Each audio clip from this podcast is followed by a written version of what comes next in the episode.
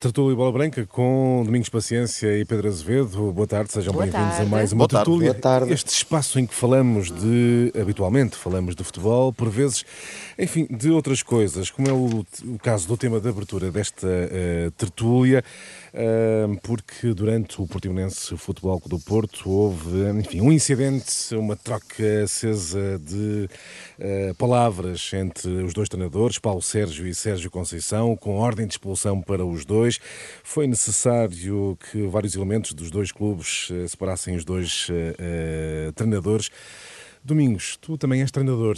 Como é que olhaste para, para este incidente, chamemos-lhe assim, em Portimão? Sim, é, é, verdade que a nossa classe nos últimos tempos não tem, não tem sido falada pelos melhores motivos e, e acho que nós também temos responsabilidade nisso, mas esta situação é sempre desagradável assistir a um desentendimento entre, entre treinadores.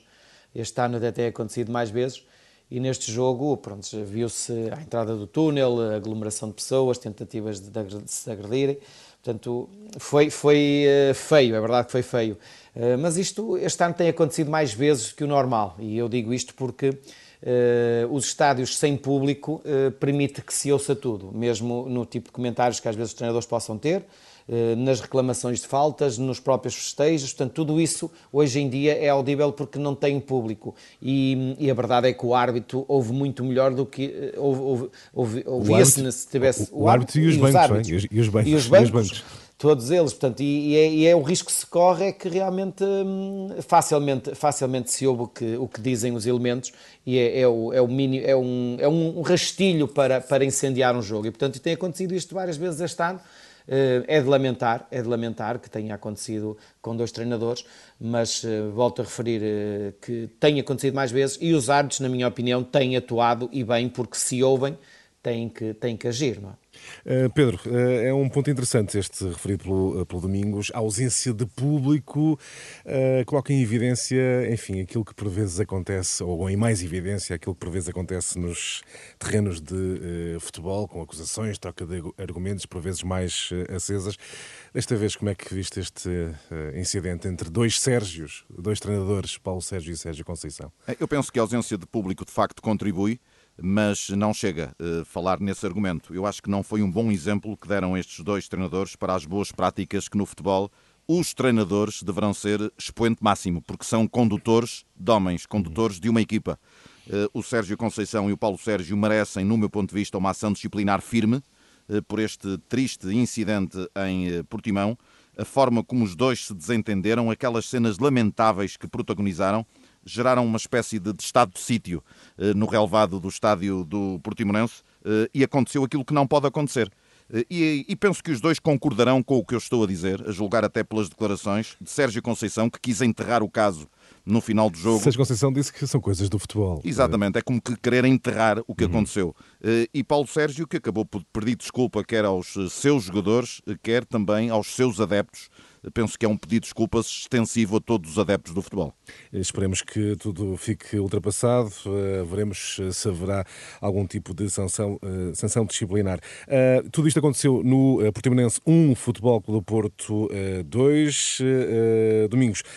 muitas, muitas vezes vemos este Futebol Clube do Porto a vencer, tem vencido nos últimos, nos últimos jogos, mas nota-se algum sofrimento, são vitórias sofridas. Ainda assim, identifica identificas sinais de que o Porto está a conseguir contornar com maior eficácia estas dificuldades uh, impostas por clubes que se fecham bem atrás na, na, na defesa. Nesse capítulo há uma melhoria substancial no Porto, do teu ponto de vista? Eu acho que essa melhoria se vai notar mais para a frente. Eu acho que hum, a quantidade de jogos que o Futebol do Porto teve, hum, e isso tem, tem, teve um impacto físico muito grande, e é natural que agora a recuperação demore mais duas ou três semanas para depois o Porto estar, estar mais fresco e poder estar mais em jogo e com outra dinâmica. E a verdade é que o Porto, eh, realmente neste jogo com o Portimonense, não é que tenha tido uma supremacia bem evidente, o Sérgio também o disse que iria ser um jogo difícil, mas a verdade é que o Porto ganhou este jogo com, com dificuldade.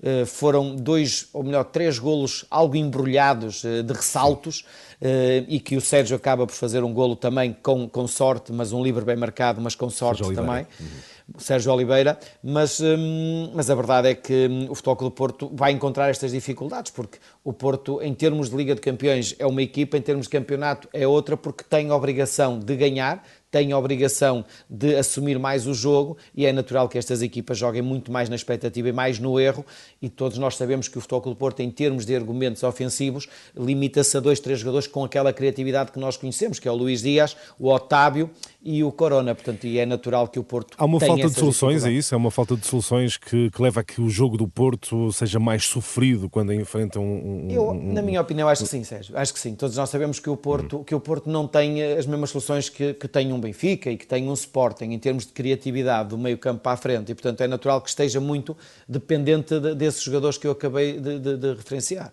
Hum. Pedro, concordas com esta, com esta leitura? Como é que viste este Portimonense 1, uh, Porto uh, 2? Eu acho que há aqui também um problema mental. Uh, não é fácil para Sérgio Conceição, nesta altura, motivar jogadores que sabem que estão a 10 pontos do líder do campeonato.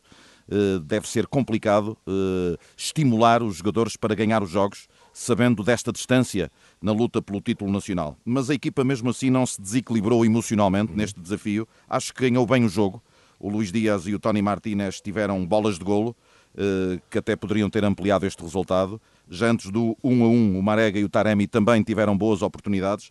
Eh, eu acho que o Porto foi uma equipa que soube controlar o jogo, teve 75% de posse de bola, eh, teve sorte, é verdade, com os dois golos, são dois autogolos. Teve também o infortúnio da lesão de Pepe, problemas físicos que se notaram com o Otávio e com o Zaidu, mas acho que a equipa foi, sobretudo, muito esforçada na luta pela vitória. Eh, fica essa nota sobre o Portimonense 1, Porto 2. Eh, Vamos olhar para o líder, o Sporting. Eh, enfim, parece mesmo imparável. Venceu em casa o Vitória de Guimarães por 1-0. Mesmo domingos sem Coates, que é a grande figura no eixo da defesa hum, leonina. O Sporting a mostrar firmeza para garantir o título, apesar de há umas edições atrás teres dito que não, não será um campeão de nota 10. Mesmo assim, poderá ser um campeão bem firme. É verdade, eu já o disse e volto a referir, é que, é que o Sporting não é uma equipa que tenha um tipo de jogo de sonho, mas a verdade é que está a fazer sonhar os adeptos do Sporting e com, todo, com toda a razão e com todo o mérito, porque tem sido a equipa mais regular. É evidente que este Sporting não é um Sporting goleador, é um Sporting que constrói duas, três oportunidades e faz um golo e depois sofre no jogo, sabe sofrer, Hum, e depois tenha confiança que, que neste momento reina no, no, no, meio, no meio da equipa, que é uma equipa que sabe o que pode acontecer no jogo e o que tem acontecido leva-os a, leva a acreditar sempre que, que é possível ganhar todos os jogos e o Sporting, não haja dúvida, tem todo o mérito naquilo que está a fazer. Há quem fale de sorte, mas a sorte também se conquista. Pedro, eh, como é que viste este Sporting sem coates a garantir mais eh, uma vitória? Este Sporting está muito bom para os apostadores, porque é sempre mais do mesmo, é sempre igual. Uh, o Sporting uh, é uma equipa que não tem nota artística alta nos jogos. Uh, os resultados são sempre melhores do que as exibições, mas ganha e sabe como ganhar. E acho que o segredo do Sporting tem estado na consistência defensiva. Não sofrer golos é sempre o primeiro passo para se ficar mais perto de ganhar. E o Sporting, nos últimos 10 jogos da Liga, só sofreu dois golos em vitórias por 2-1. Este Sporting não teve Coates, mas teve Gonçalo Inácio a decidir. Oito jogadores da academia em campo a oportunidade de lançar o jogador mais jovem de sempre na Liga Portuguesa, com 16 anos e 6 dias, o Dário Essugo, e a equipa com a estrelinha da sorte. Eh, esta estrelinha que tantas vezes temos falado é a estrelinha de campeão. Nos momentos-chave, eh, designadamente quando o Vitória de Guimarães esteve muito perto de marcar, com uma bola à barra, e logo de seguida outra bola também Exatamente. no ferro, eh, o Sporting teve essa estrelinha uh, e é a estrelinha de um campeão anunciado. Pedro, falaste do, do jogador mais jovem a alinhar na, na, na, Liga Portuguesa. Vamos olhar para o adversário e olhar para um dos mais, jogadores mais experientes e, enfim, com mais idade no campeonato. Ricardo Quaresma esteve uh, no banco grande parte do uh, desafio, com a sua equipa, o Vitória de Guimarães, a perder apenas por 1-0. Um Não poderia o treinador do Vitória ter colocado Quaresma mais cedo? Até pelo fator psicológico sim. de jogar contra o Sporting entrou aos 77 minutos e esteve a aquecer, se não foram 77 minutos, para lá caminha. Uh, muito tempo no aquecimento, pouco tempo em campo, e eu acho que Quaresma tem de jogar mais pelo Vitória de Guimarães. João Henrique teve alguns equívocos táticos, tem tido, até de opções. Por exemplo, Rochinha, que eu continuo Sim. a dizer que é a grande figura deste Vitória de Guimarães, pela sua capacidade desequilibradora, a sua criatividade ofensiva, o seu poder de remate, de passe, de último passe, é um craque. Uh, e joga, no fundo, uh, resumido a um, a um raio de ação muito curto neste Vitória de Guimarães, com pouca liberdade, um equívoco deste treinador, bem como Quaresma, que tem obrigatoriamente de jogar mais tempo. Domingos, como é que, como é que, uh, o que é que sentes ao ver Ricardo Quaresma, apesar dos seus 37 anos, é um jogador ainda cheio de talento que pode decidir jogos, ficar 77 minutos uh, uh, no banco e não alinhar apenas escassos minutos num jogo tão importante da, da, da Liga Nós? É, eu concordo com, com aquilo que o Pedro disse, não haja dúvida que haverá alguma, algumas razões para o, o, o treinador do Vitória não, não, apostar nesta altura no, no, no Quaresma.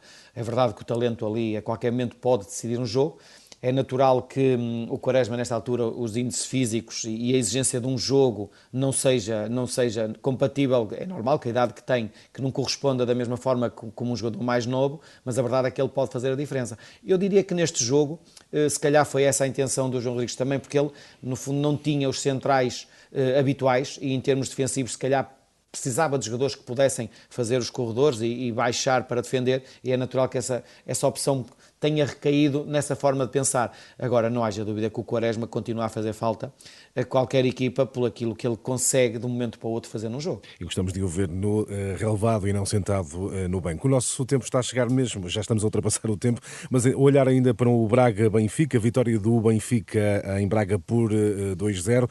Domingos, a minha pergunta é esta: vimos um Braga surpreendentemente pouco agressivo ou é o Benfica que está substancialmente melhor? Sim, o Benfica está melhor, é verdade, mas hum, eu diria que o Braga também teve o problema da, da expulsão e sabemos perfeitamente que o Braga com, com Musrati e Francésio é um meio campo diferente. O coração do Braga é muito estes dois homens no meio campo e a partir daí o jogo fica marcado. O Benfica é, é verdade que jogou melhor, conseguiu eh, pela primeira vez ganhar, a jogar com o sistema de três centrais, mas também a jogar contra 10, isso não foi posto à prova da forma como tinha sido feito no, nos outros jogos. Agora, não haja dúvida que o Benfica acaba por ser um justo vencedor e salientar aqui a, a boa forma do Seferovic, do Rafa, eh, que são, foram dois homens muito importantes, mas o Benfica poderia ter ganho e ter marcado ainda mais um ou dois golos. Uhum. Uh, Pedro, o Benfica teve a vida facilitada sobretudo por causa da expulsão bem cedo no jogo de Fran Sérgio, ainda na primeira parte. Uma expulsão forçada, no meu entendimento, mas eu gostaria de começar por sublinhar e muito rapidamente uh, o que disse Jorge Jesus. Subscrevo a 100%, completamente de acordo com o treinador do Benfica, quando diz que o Benfica foi melhor antes e depois da expulsão. Agora, há de facto o momento da expulsão que é importante no jogo. Eh, é uma expulsão forçada. Eu acho que os árbitros precisam de ter bom senso aqui e lá fora. Lembro a expulsão de Taremi em Turim, em que faltou também bom senso ao árbitro. Ontem também, ainda que em lances de natureza diferente. Sim, sim. Eh, o presidente do Braga colocou o dedo na ferida. Estas decisões não sucedem contra as equipas mais poderosas eh, e o Braga foi penalizado. Mas sublinhe-se que o Benfica já estava a ser melhor no jogo antes da expulsão o primeiro remate do Braga foi aos 44 minutos, portanto eu acho que o Benfica foi de facto superior, está a melhorar, não sofre golos há seis jogos na Liga e portanto este Benfica está de facto melhor eh, e foi melhor em Braga antes e depois da expulsão.